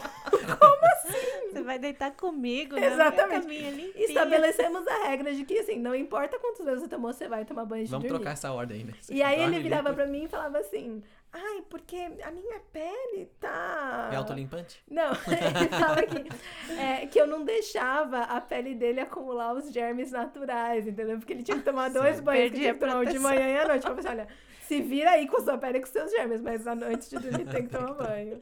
Então são essas pequenas coisas, sabe? Sim. De, Interessante, né? de cultura, assim, e até de família mesmo, porque no Natal a gente tava aqui, então a gente foi passar o Natal na casa da irmã dele, que é em St. Catharines, que é uma cidade próxima a Toronto. E eu achei engraçado que o jantar de Natal com a família, tipo na casa da mãe, né? Tipo, no, no Brasil, ge- geralmente a gente fazia assim, né? Jantar do dia é, 24 era na casa do meu ex-marido e no dia 25 tinha alguma coisa na casa da minha mãe, ou vice-versa. E aqui, não. Na, na casa da família dele era assim, no dia 24, eles pediam comida num restaurante chinês, porque, ah, sei lá, quando eles eram crianças, era o único tipo de restaurante que estava aberto. Uma Então, tradição eles- A tradição deles era Deles comer era comida chinesa no dia 24 à noite. E o jantar com o turkey, com né, stuffing e tudo mais, era no dia 25. No dia 25. Era um almoço, não era um Que a jantar. gente já tava comendo a comida do A gente dia tava comendo a 24. comida de ontem, exatamente. e nem era um almoço, era tipo, começava, sim, começava à tarde, começava às 5 horas da tarde, não era um jantar. Porque tem isso aqui também, né? Eles jantam Almoço, super jantam cedo. cedo. Eles jantam super cedo. Que é bem diferente do, do Brasil. Porque no Brasil, você saiu do trabalho, você com sorte você saiu às seis, vai pegar uma hora e meia, duas horas de trânsito pra chegar em casa, vou começar a fazer o jantar. Sim. Lá pras oito e meia, nove horas, você tá jantando. Aqui, gente, oito e meia, nove horas, você Tô já dormindo. jantou, você já tá quase dormindo. É isso aí. Quando você falou que você não fugiu de nada, né? Que a sua vida era boa, eu É. fiquei pensando, eu fugi do trânsito, porque eu ficava duas, três horas no trânsito em São Paulo. É, é, assim, já me perguntaram por que que eu decidi... Então, vim pra ficar os dois anos, né? E aí, voltei, o verão é, é realmente maravilhoso. Tudo que o inverno tem de ruim, o verão tem de bom. E, na verdade, eu acho que o verão aqui só é tão bom porque o inverno é tão ruim. Uhum. Porque a gente... né? A gente sabe que o inverno só vai durar três meses e que e você o tenta verão- O fazer. verão dura três meses. Hã? O Ah, O verão. verão, é verdade. O, o inverno dura nove, né? A gente sabe que o, que o verão só vai durar três meses e você tenta fazer o, melhor que Aproveitar ao você pode, aproveitar ao máximo. E, e, é- e é isso, entendeu? Então, como você sabe que vai acabar, não existe essa coisa que existe no Brasil, porque é verão todo dia. Ai, tá um dia lindo lá fora. Ai, mas eu tô aqui, vou ficar em casa assistindo Netflix. Tipo, não. Ah, não, é Não obrigação existe. sua sair. né? Você tem que Tipo, sair. E às vezes, até esse verão, é, tem- choveu bastante, né? Choveu mais que o normal, pelo menos lá em Toronto. E aí eu lembro que teve um dia, era um final de semana que choveu num sábado, eu falei assim, ai, que delícia. Porque assim, tá chovendo e eu não tenho obrigação É. de sair porque tá chovendo, entendeu? Então eu posso ficar aqui em casa. Posso descansar. Porque a gente tem essa coisa do se tá calor, você precisa estar precisa aproveitar, fazendo alguma coisa, porque o conseguir. inverno vai. A única certeza que você tem no Canadá é que o inverno vai chegar. É verdade. Bem Em, Va- forte. né? em Vancouver era muito engraçado que quando fazia sol, todo mundo saía pra almoçar. Todo mundo leva marmita, mas quando tá sol, saía com a marmita e ia comer no Aqui tem parque muito também. Lá É. eu trabalhava de frente pro parque. Também, muita né? gente sai do escritório É. e come na, na frente, Pra no parque. aproveitar o sol, sol. a É, vitamina já D. fiz muito disso.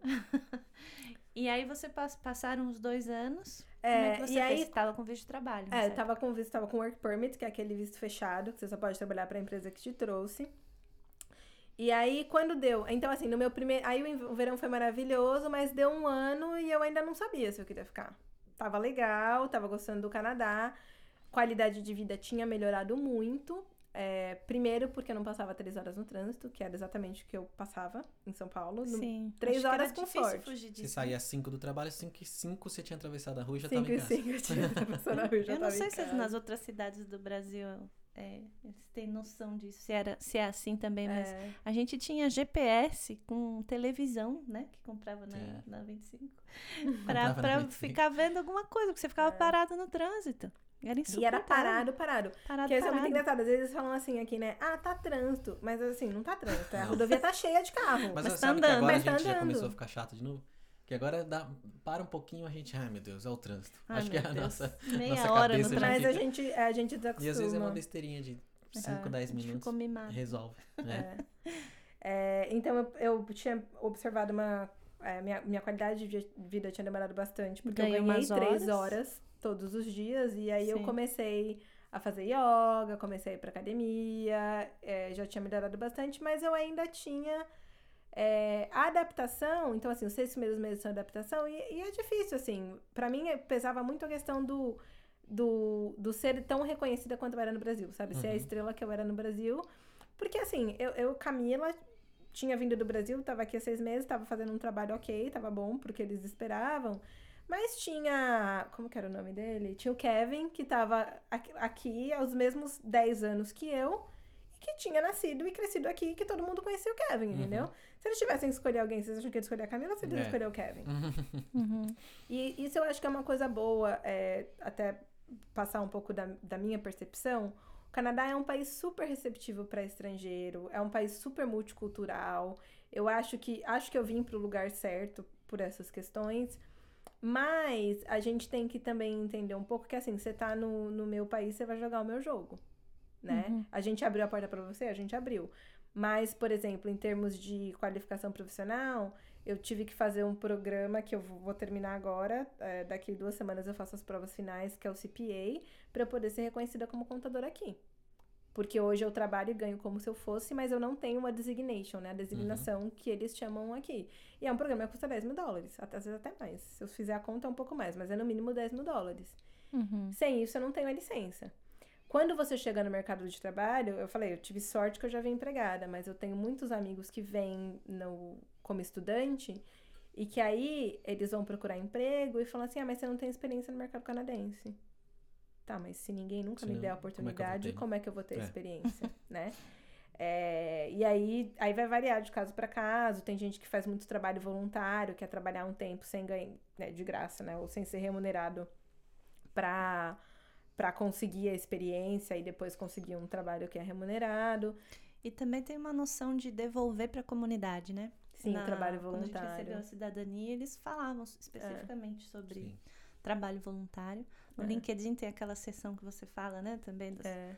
E é importante, a a Isa mesmo na escola, ela, ela tinha que fazer e eles esperam que você faça. Eles esperam. Sim. O que eu acho, o que eu acho legal é esse senso de, de devolver para a comunidade. Eu acho super importante. E, e vem a questão de, de- por parte de ser um país mais desenvolvido também, né? Que assim, é, o que ele, na cabeça deles, assim, eu já recebo tanto, por que não dar um pouco, né? Uhum. Pro Sim. Mas, por outro lado, eu acho que tem a questão da performance, porque tem que, assim, você tem que fazer o voluntário. Então, quando você vai lá para entrar nas, nas faculdades, que você tem todo o processo, você tem que ter horas de voluntariado. Uhum. Então, tipo assim, ao mesmo tempo que faz parte da cultura que é legal, não é porque você é bonzinho e porque você é legal. Você precisa fazer que ser aquilo, entendeu? Sim. Então tem um pouco dos dois lados, mas é com, Faz parte da, da do- cultura e da culturação, né? é, da aculturação. É, e. Mas. Ai, perdi o que eu tava falando.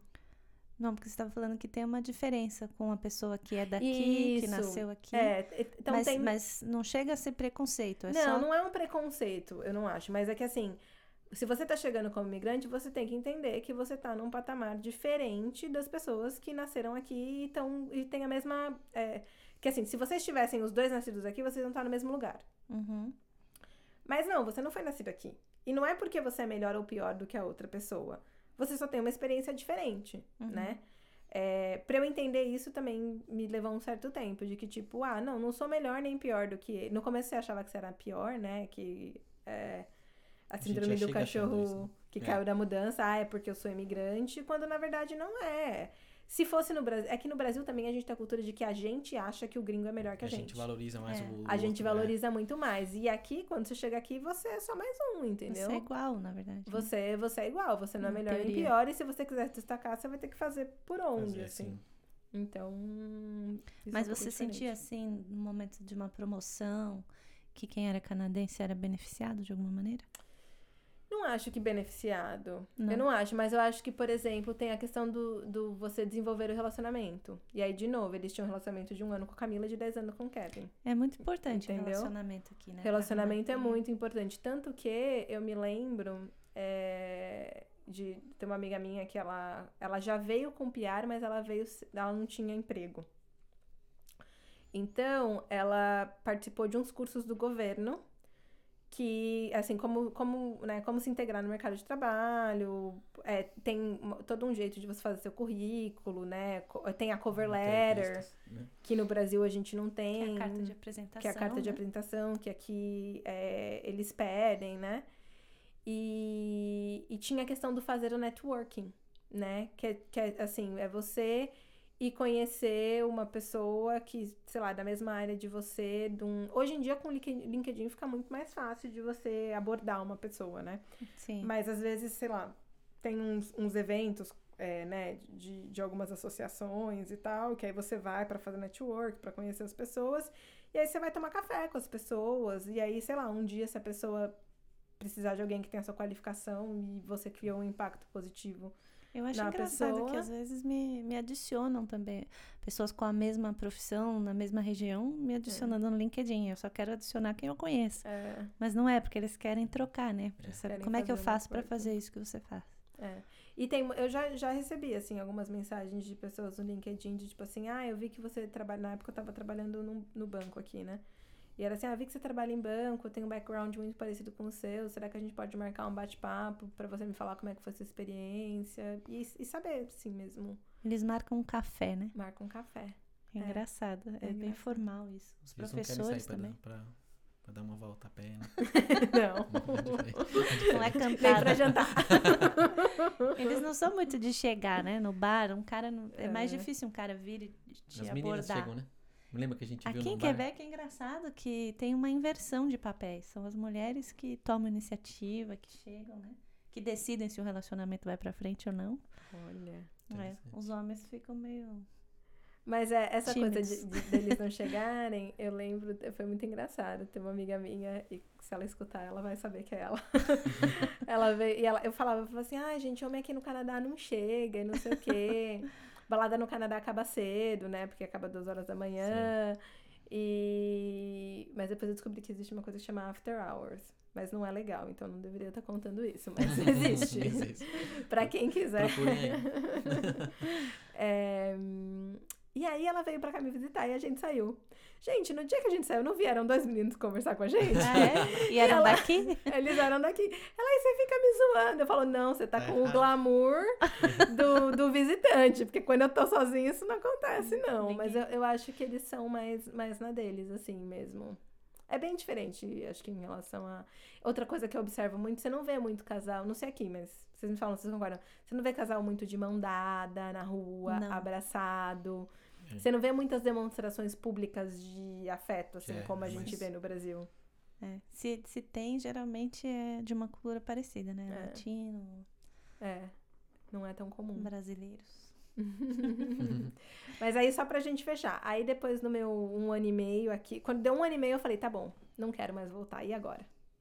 Ah, com um ano e meio foi a marca. Um ano e meio foi quando eu. Porque tá- aí faltava seis meses pra eu voltar pro Brasil. E eu não queria mais voltar. Ah, Era hora de tomar atitude. É, e aí era assim, ou você volta ou você tem que decidir que você quer ficar. Aí eu não queria, vol não queria é, voltar.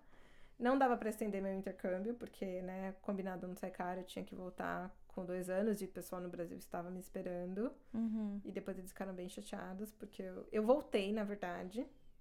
Eu voltei. É, aí eu tinha uns meses de férias no Brasil. Só que quando eu voltei, eu, eu comecei um processo seletivo para uma outra empresa aqui. Pra ficar por aqui. Pra, ia, ia ser o mesmo esquema. Eles ainda iam fazer meu sponsorship, ia ser no Work Permit. É, e Essa era outra empresa. essa outra empresa, era concorrente, Na que você tava, não tinha como. não tinha como, eu tinha que voltar pro Brasil. Tá. E aí eu fui, fui bater na porta do concorrente, eles falaram: ah, tá, a gente faz seu sponsorship também. Mas você tinha um contato? Foi uma headhunter? Como foi? Eu tinha, eu conhecia uma pessoa no Brasil. Eu conhecia um sócio, né, da, da UI no Brasil, e ele me ajudou a fazer a, a ponte, né? Ele me colocou em contato Te com- indicou aqui no me indicou Canadá. aqui no Canadá. Ah, que legal. Esse era o bom, né, de empresa, esse é o bom de empresas globais. E eles não precisariam trazer só mudança, você já tava. Não precisaria. E e não só, eles, eles te dão a mudança. Não tinha mudança, não tinha o, o, a primeira, o primeiro mês. Eles Era te dão só- um per diem de 60 dólares no primeiro mês. Então já eram algumas despesas reduzidas. É, aí ele me colocou em contato aqui, aí eu comecei a fazer o processo, mas eu tive que voltar, e eu voltei. Aí quando eles falaram, ah, tá bom, a gente vai te contratar. É, Mas você voltou com as mudanças, tudo não? não, aí eu, como eu já tava fazendo o processo, eu falei assim, eu vou. Deixa lá, né? Vou, vou deixar, porque também eu falei assim, mesmo se, eu, se não der certo, eu vou continuar tentando. E aí Uhum, eu, no pior certo. cenário, eu peço demissão e volto pra cá com a cara e com a coragem e, e vou tentar. Sim.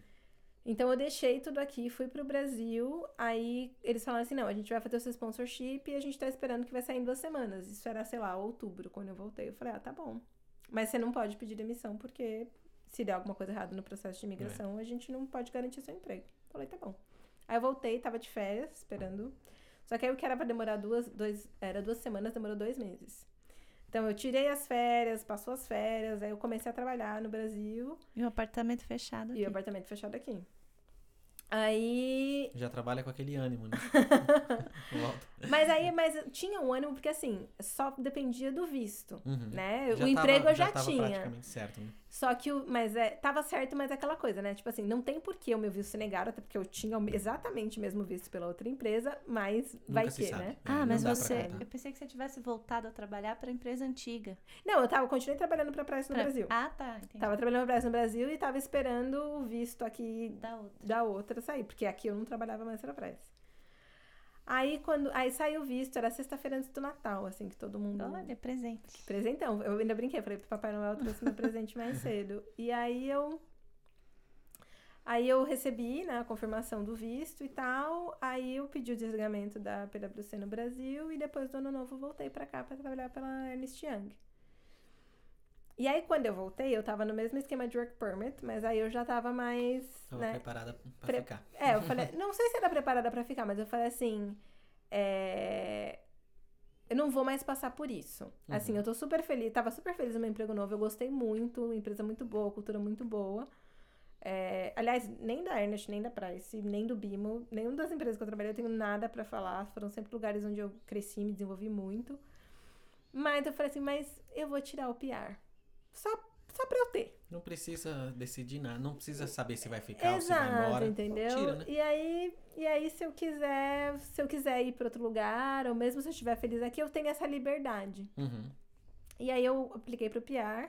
Demorou um pouquinho, que eu perdi meu passaporte no meio do PR, no processo do PR. E aí meu PR saiu no meio de 2018, que foi o ano que eu voltei. E aí eu fiquei na Ernest até até novembro de 2019, que foi quando eu saí e fui trabalhar no Banco de Montreal, né, que é o BIMO.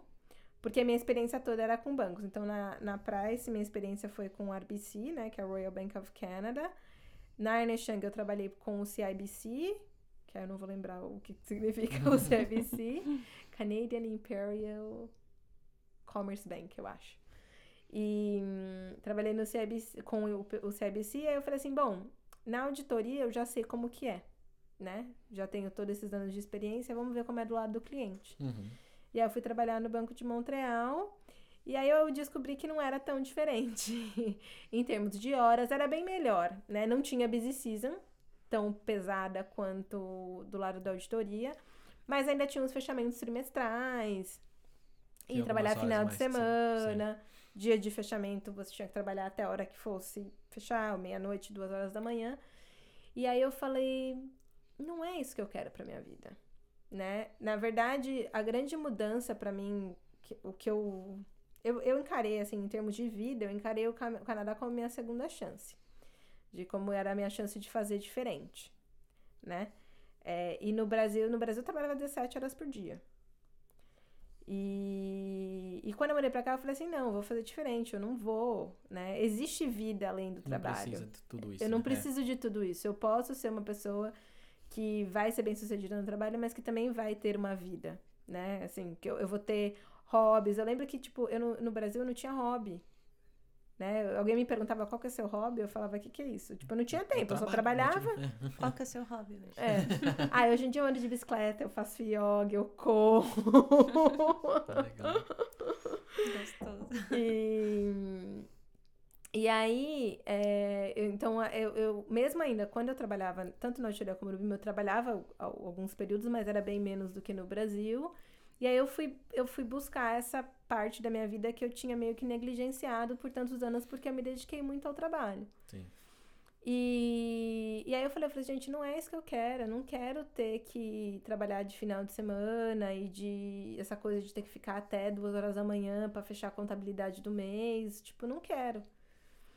E aí eu fui, atualizei meu currículo de novo, pela terceira vez.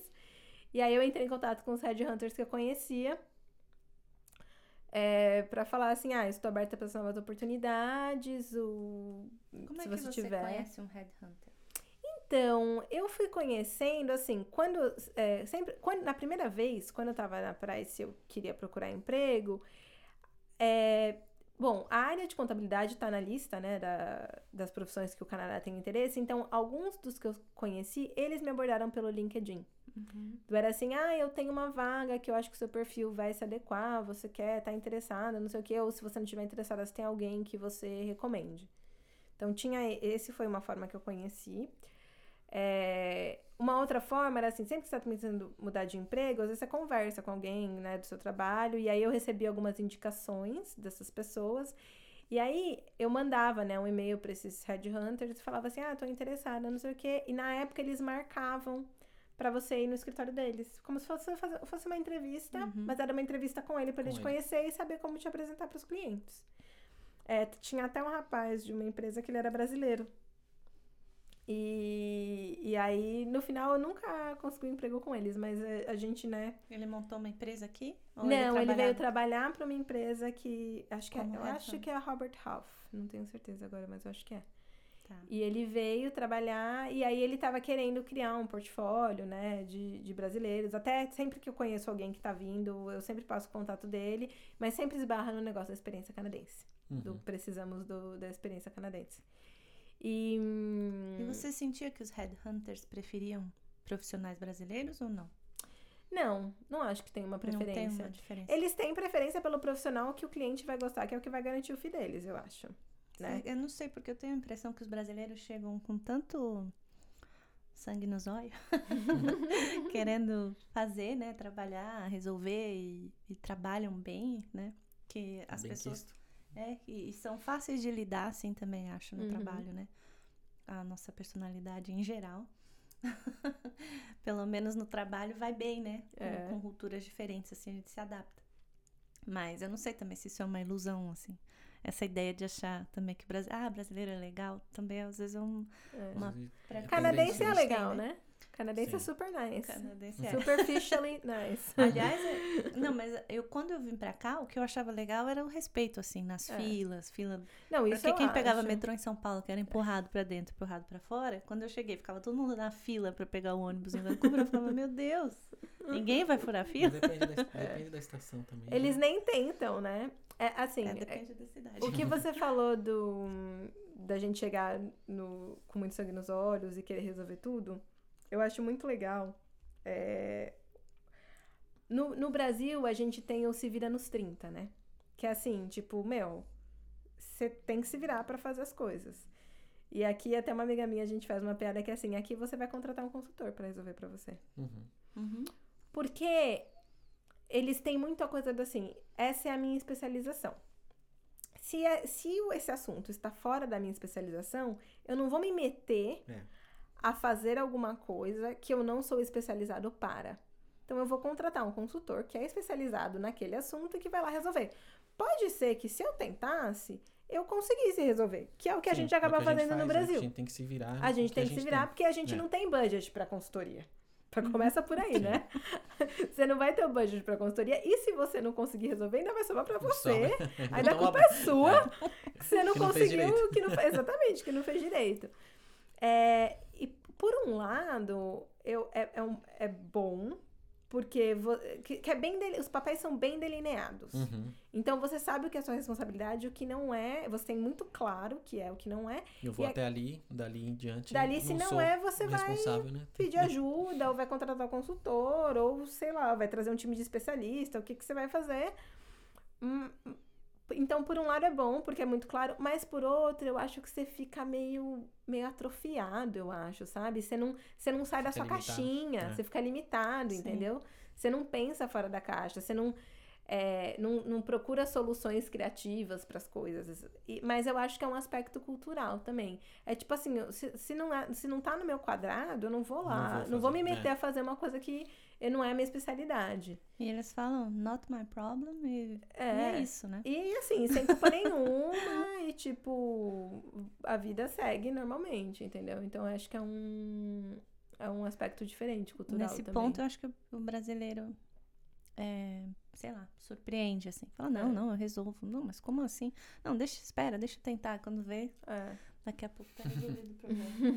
mas, mas você sabe, pra mim não ia funcionar isso, porque eu sou muito curiosa. Quando eu, quando eu trabalhava como jornalista, eu, eu queria fuçar, entender como é que fazia edição. Hum. Depois eu acabei indo para a área de design. Eu estava na área de design e estava começando user experience, quis entender user experience. E eu vou trocando assim, né? Uhum. Ah, mas isso também é legal, mas isso e tal. E, e aí quando eu cheguei aqui, que era tudo muito definido, eu falei, que área que eu, que eu vou aplicar? Porque eu sou um pouquinho de cada um coisa, pouquinho né? de- sou comunicadora. Uhum. E- Então, é a questão da especialização, eu acho, né? Aqui- aqui tem é engraçado, muito- que é muito bem, né? especializado. Bem definido. É bem É. definido. Eles até podem mudar de área, mas daí eles tiram toda a experiência do passado, apagam do LinkedIn Hum. e começam de novo como se fosse uma outra. Dá até pra É. fazer o currículo mesmo. Você não vai colocar uma lista É. de 600 coisas que você fez. É por isso que a É carta de trabalho. apresentação é importante. né? É. Porque É que eu acho que a carta de apresentação é meio para você falar por que, que você quer trabalhar para a empresa, por que, que você acha que aquela que que vaga você é é a melhor para você, um ou bom por, é, por fit, que, que né? você é um good É. fit é. para O que, que você vaga. agrega, né? É, É aí que você conta da sua experiência, né? Você É. fala assim, ah, então, como eu trabalhei como jornalista, de repente eu posso ter facilidade em entrevistar pessoas para fazer um teste de usuário, sei lá, falando em E a- design. o né? interessante da cover letter é que, assim, eu lembro das vezes que eu tava procurando emprego, você tem que fazer uma para cada vaga. Uma para cada vaga. Não tem como, não é que não é o currículo que você faz e manda o E mesmo foi, né? currículo pra todos os lugares. Não, você tem que fazer uma para cada vaga para explicar por que, que você acha que é o, o good fit para aquela vaga. Por isso que demora tanto fazer a aplicação, né? É. E, e, e até os processos seletivos aqui, né? Eu acho que são um pouco mais longos, Rigorosos. assim. Porque aí você vai ter o recruiter, que é o recrutador, aí depois você vai fazer a entrevista com o gestor, aí sempre vai ter uma segunda entrevista, Sim. depende... Esse meu último processo... Ah, então, pra terminar, né? Aí eu fui, fui conhecendo... Então, eu já tinha mais ou menos alguns headhunters que eu tinha pego contato ao longo do caminho, já tinha visto... E eles ficavam todos em downtown, então eu falava assim, ah, eu vou ir comprar um café. Aí ia lá, fazia uma entrevista de meia hora e voltava, sabe? Uhum. Era, era mais tranquilo nesse sentido. E então eu já tinha alguns nomes, aí eu mandei é, meu currículo pra eles, falando, ah, tô aberta para novas oportunidades. Aí quem me ligou de volta, né, pra fazer o contato, pra, falar, pra quem entender o que, que eu queria, eu falava assim, ah, eu quero uma coisa diferente disso que eu tô fazendo, porque eu, é, se eu for continuar nessa questão, nessa carreira dos bancos, eu sei que vai, é, eles são todos muito parecidos. Uhum. Então eu quero uma coisa diferente. E aí surgiu essa oportunidade em que eu trabalho é pro, é pro CPA Canada, né? Que é Chartered Professional Accountants do Canadá. E eu trabalho especificamente no desenvolvimento de normas contábeis para o setor público. Que é o que vai falar como que, por exemplo, o governo de Quebec, o governo de Ontário, o próprio governo do Canadá, né? Como que eles preparam as demonstrações financeiras. Então, da mesma forma que as empresas que são listadas na bolsa têm as normas internacionais de contabilidade, que é o que meio que faz todo mundo ser comparável, então não importa se a empresa está aqui no Canadá, no Brasil, nos Estados Unidos, se elas estão reportando é, em FRS, né, que a gente chama, elas estão Se elas seguem no o mesmo modelo. o mesmo padrão de normas contábeis, então você sabe que você pode comparar. Tem o padrão das normas contábeis que são específicas para o setor público, porque tem as métricas também pelas quais você fala, né, se um, que é o superávit déficit, se um governo está mais endividado com o outro, o que, que os governos estão fazendo com que eles recolhem de impostos da população. Que interessante. É, é bem legal. legal. E você, hum, então, trabalha no desenvolvimento dessas normas que são aplicadas para o setor público. E, aí, você trabalha menos horas. Trabalho 35 horas por semana e no verão tem Short Friday. Olha só, mudou de vida.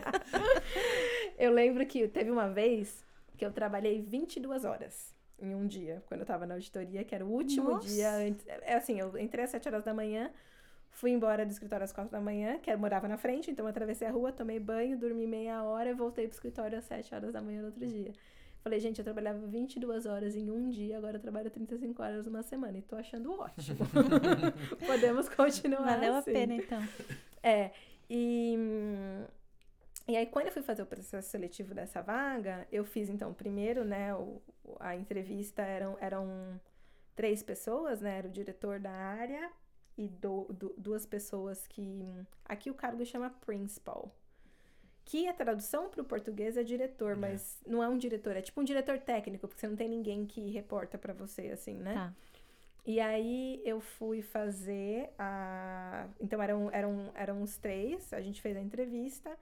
Aí, tudo bem, né? Aí eles faziam aquelas, aquela, você conta sobre a sua experiência, aí eles perguntam, né, por que, que você está interessado em, em trabalhar com eles, é, o que, que você, o que, que você entende que você Mais pode conhecendo agregar. você, né? Tipo, Mas te é. conhecendo, aí se eles gostaram de você, eles voltaram pra mim com um estudo de caso, que era pra eu, pra eu preparar uma presen preparar um paper, né? É, e mandar pra eles, tipo um documento no Word, um, um não sei se fosse, como se fosse um artigo, talvez, mas é um artigo científico, né? Mais uma, uma redação, uma dissertação. E, e depois eu tinha que fazer uma apresentação do artigo e aí montar o PowerPoint para fazer a apresentação e apresentar para o mesmo painel de três pessoas. E aí eu fiz isso, eles me deram era, eles me deram na quinta e eu tinha que submeter na terça para apresentar na quarta. Aí eu fiz lá no final de semana, preparei o artigo, preparei a apresentação, fiz a apresentação na quarta-feira e aí eles me Te contrataram. me contrataram. É, então foi um pouco diferente, porque eu, tanto na Ernest quanto no Bimo, eu fiz mais a entrevista, assim, né? Você vai, conversa com um, conversa com o outro, fala da sua experiência e, Nesse teve uma, e aí. uma provinha, assim. É. Legal. E pra gente encerrar, então, é, que dica que você daria pra quem é contador no Brasil e quer vir pro Canadá? O que, que é importante fazer?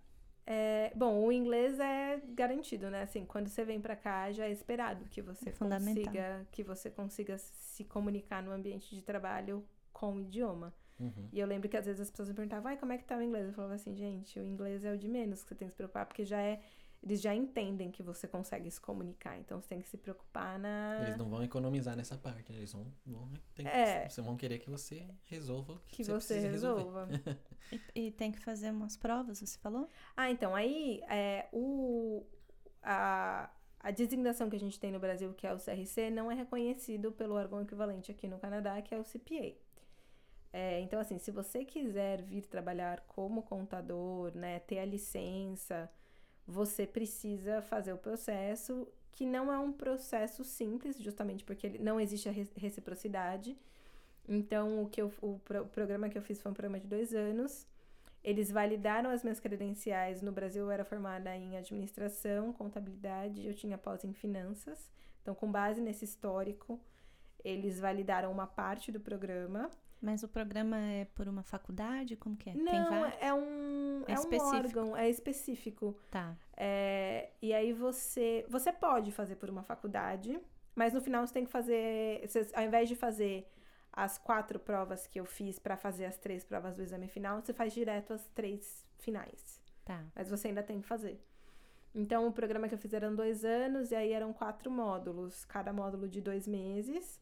Um era de é, reporte financeiro, é, o segundo era de contabilidade gerencial, o terceiro de auditoria, o quarto de impostos. E o de impostos eu acho que é o que pega mais, porque é completamente diferente a regulamentação do, do que a gente vê no Brasil.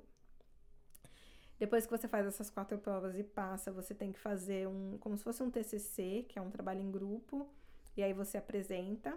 Também são dois meses, você apresenta para uma banca de três pessoas. É, aí você passa nisso e aí você faz a prova final, que são três dias, que é o Common Final Exam, que são três dias.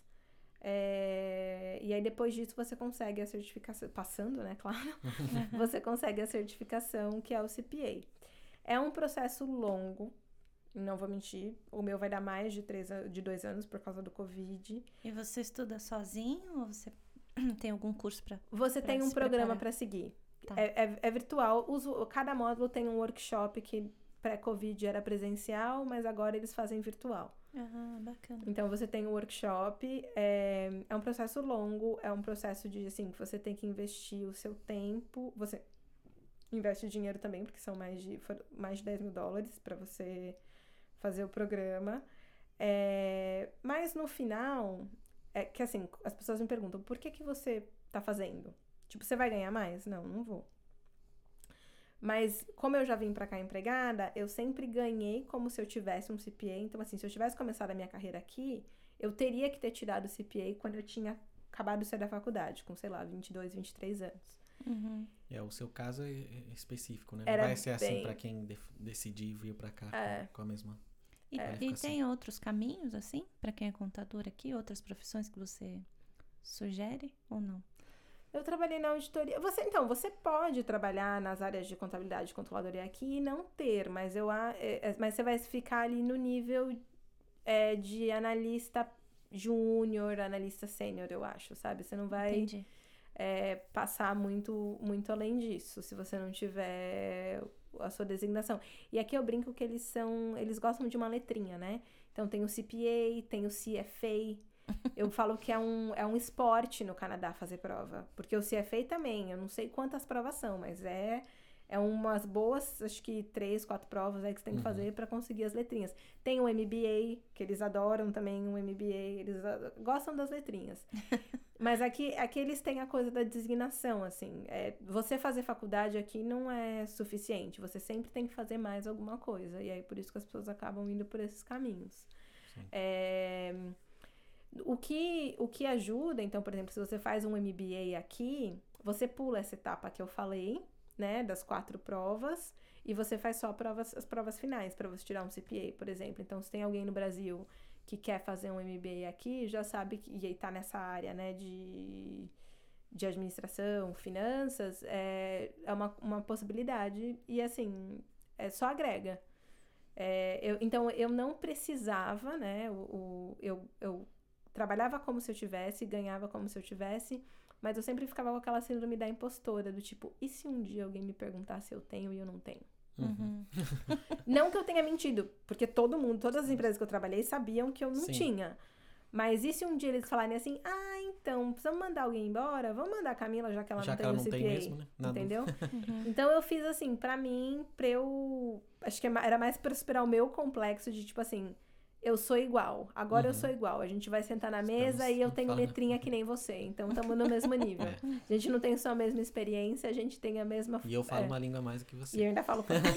é. Seria se falasse espanhol, viu? Seria- Né? De todos os países da América do Sul, só o Brasil fala É português. verdade. e o espanhol aqui seria um. Na verdade, Ajuda assim, o diferencial lá é francês, né? Que no, em Ah. Ontário não é bilíngue. Mas conta falar No, francês? nesse- nessa minha vaga, desse meu emprego, é, tinham duas vagas e uma eles precisavam que fosse uma pessoa bilíngue. Olha só. Tem É, que passar uns seis meses aqui. é, não, eu, eu, eu falei pra Andréia mais cedo que eu quero, quero estudar francês. E então, assim, o francês lá é um diferencial. Eu, lembro quando eu tava procurando vaga, sempre Eu achei que via. não fosse tão. Eu sempre via, tipo, se, a- se você tem francês é um diferencial. Legal. É, se você tem espanhol, dependendo da empresa, também é um diferencial. O único lugar que eu conheço que português é um diferencial é uma amiga minha que trabalha por uma empresa que tem operações no Brasil e ela foi contratada porque eles precisavam de alguém que falasse português. Sim. Que é um caso da. O meu, é, o meu foi assim também. é um caso de que não tinha experiência cana ela não tinha experiência canadense, mas ela conseguiu um emprego porque ela falava português. Precisavam que falasse. É. Precisavam falar português. Existe, é possível, mas é um pouco mais mais, difícil, né? raro de acontecer, mas não é impossível. Sim. É, mas eu acho que é isso, assim. E, e é um pouco também de entender que você tá mudando para uma cultura diferente. E de que não é porque a gente é imigrante que a gente tem que vir para cá e ser burro de carga e trabalhar 17 horas por dia, porque é isso que a gente faz no Brasil e é Uhum. assim que a gente cresce no Brasil e que tem que ser aqui, assim aqui também. É, por isso que a gente vê tanto caso de burnout, eu acho, porque as pessoas não, não conseguem, né, enxergar o limite. É, mas aí isso dá um assunto para um outro Dá. podcast. Faça um Nossa, podcast. Cara, foi muito legal essa conversa, né? Foi Sim, bem informativa. Muito obrigado pela, É, Muito obrigada a por todas vocês pela pelo convite. Muito interessante. E é isso, gente. Curtam. é, se você assistiu até aqui, né? Eu espero que você tenha curtido a, a, a conversa, o bate-papo. E inscreva-se no canal para ajudar a gente. E a gente se encontra na, daqui a uma semana. Valeu! Beijo.